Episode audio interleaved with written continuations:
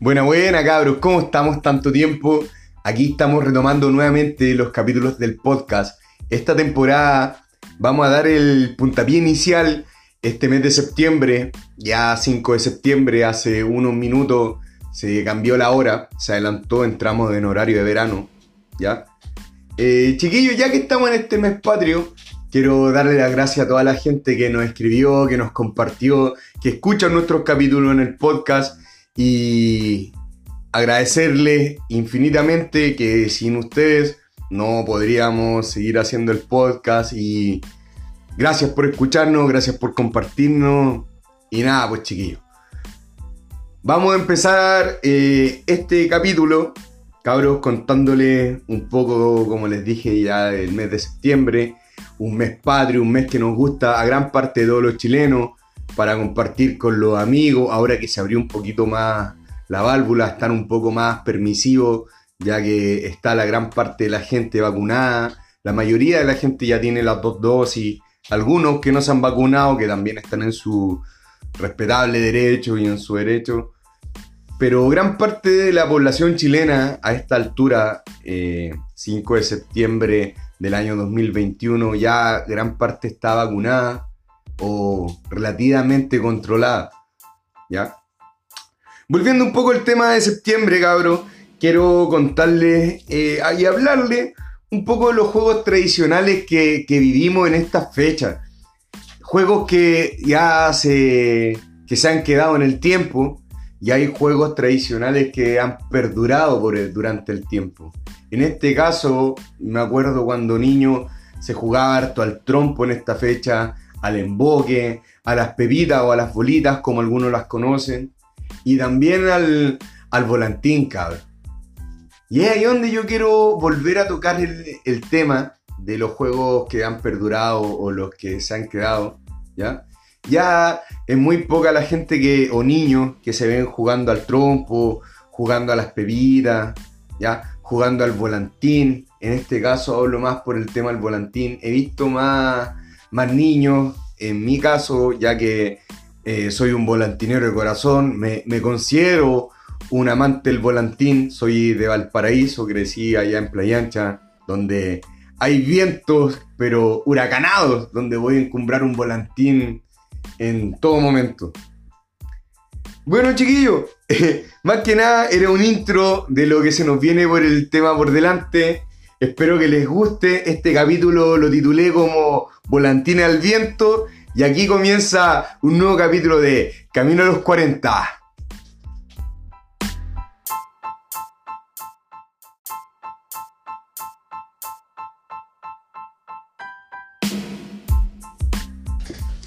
Me acuerdo cuando estaba chico en Valparaíso y tenías que juntar las monedas para ir a comprarte un volantín.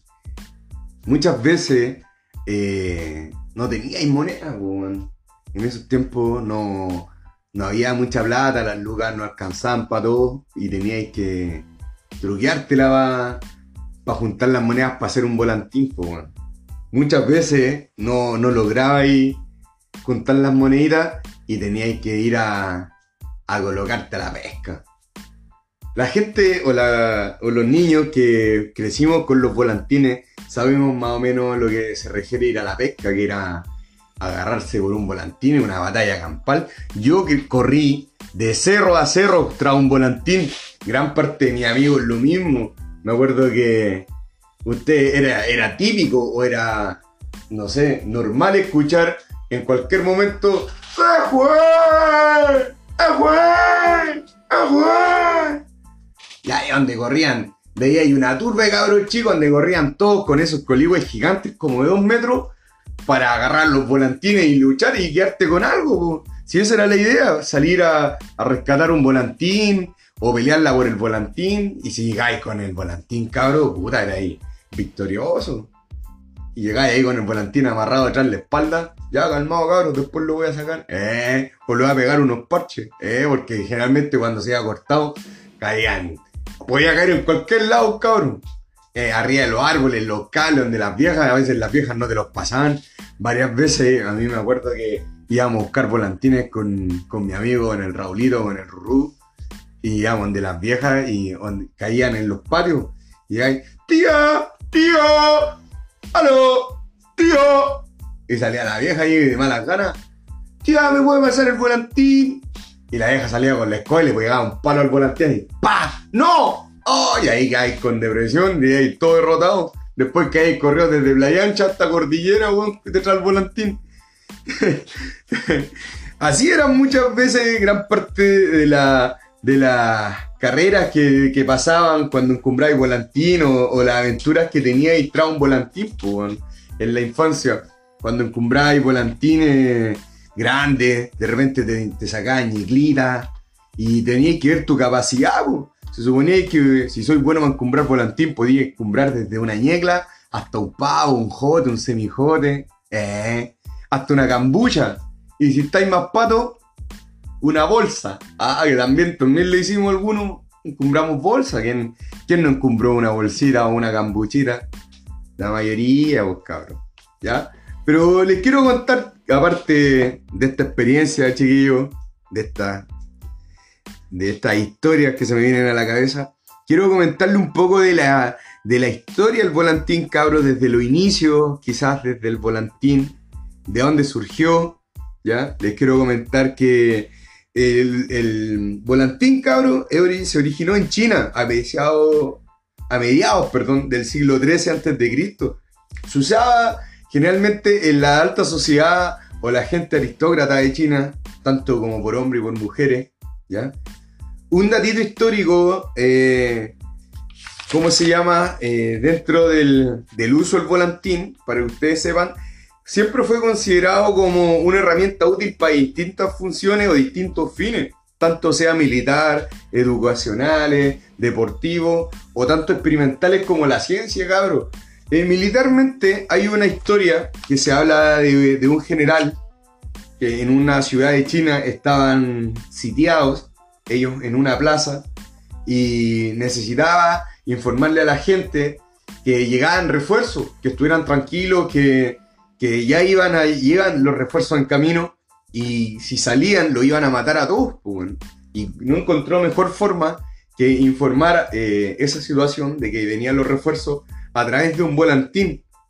Y a raíz de eso mismo pudo informar que, que la plaza ya iba, venían los refuerzos y que estaba sitiada por los enemigos, pues cabrón. ¿ya? Esos fueron más o menos los inicios del volantín a nivel eh, histórico, ¿ya? El, acá en Chile, su inicio fueron desde el siglo XVIII, cabrón, a través de los monjes benedictinos. Hablo del siglo XVIII, cabrón, y es más o menos para que ustedes entiendan que es como la época del territorio colonial español, cuando recién están llegando los españoles al territorio, ¿cómo se llama? Posteriormente después llamado Chile. Está en el tiempo netamente la colonización a través de estos monjes que llegaron con, esta, con estos volantines hermosos traídos desde afuera, que compartieron la cultura acá a los chilenos las dejaron tan arraigadas. Y después, a raíz de esto, el volantín se transforma rápidamente en un juego popular en los barrios más pobres de, de Chile o de esta tierra después consideradamente considerada con el nombre llamada Chile. ¿Ya? Eh, muchas personas, cabros, eh, fueron encarceladas y por desobedecer un, tiempo, un tiempo en la historia donde específicamente en el año 1795 el gobierno lanza una campaña de prohibición contra la práctica del volantín, debido a que las autoridades pensaban que eh, este juego popular provocaba desórdenes en los barrios más pobres o en los barrios más marginales, tanto de Valparaíso como en Santiago, ¿A qué se refería con esto?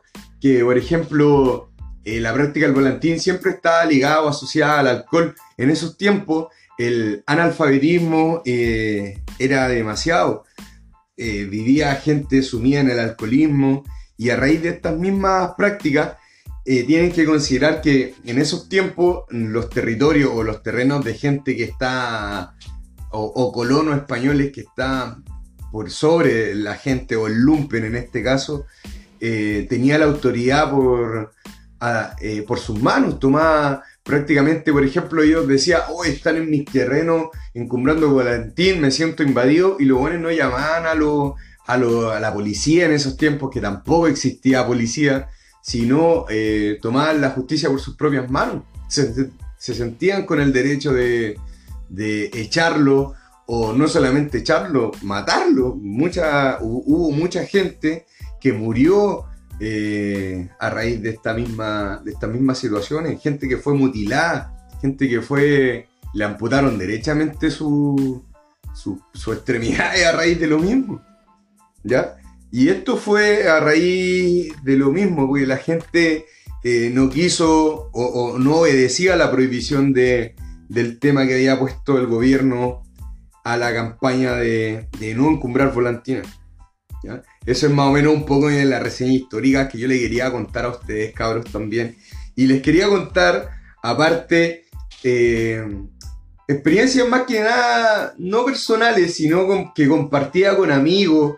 Eh, también aquí vamos a tener invitados, mi amigo el Pancho, que también se nos va a unir, un volantinero de corazón, tanto como yo.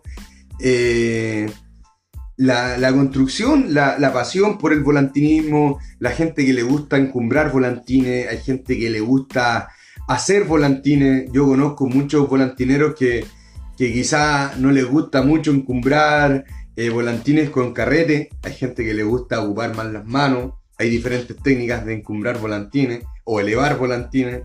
y eso es lo mismo que que vamos a descubrir en este capítulo con, con mi amigo, con la gente que quiera participar acá, que, están cordialmente invitados para ser parte de, este capítulo 18, buena onda, simpático, que, y que le traiga recuerdo a todos, pues cabros, con su, con su buena onda, este 18, espero que, que lo pasemos bien, que sea el, el 18 diferente, el inicio del 18 diferente para que se nos venga muchos 18 más bacanes por delante. Este año no hubieron ramas, cabros. Yo creo que estamos aún con toque queda. También creo que puede haber sido uno de los motivos por los cuales no, autorizaron a la ramada.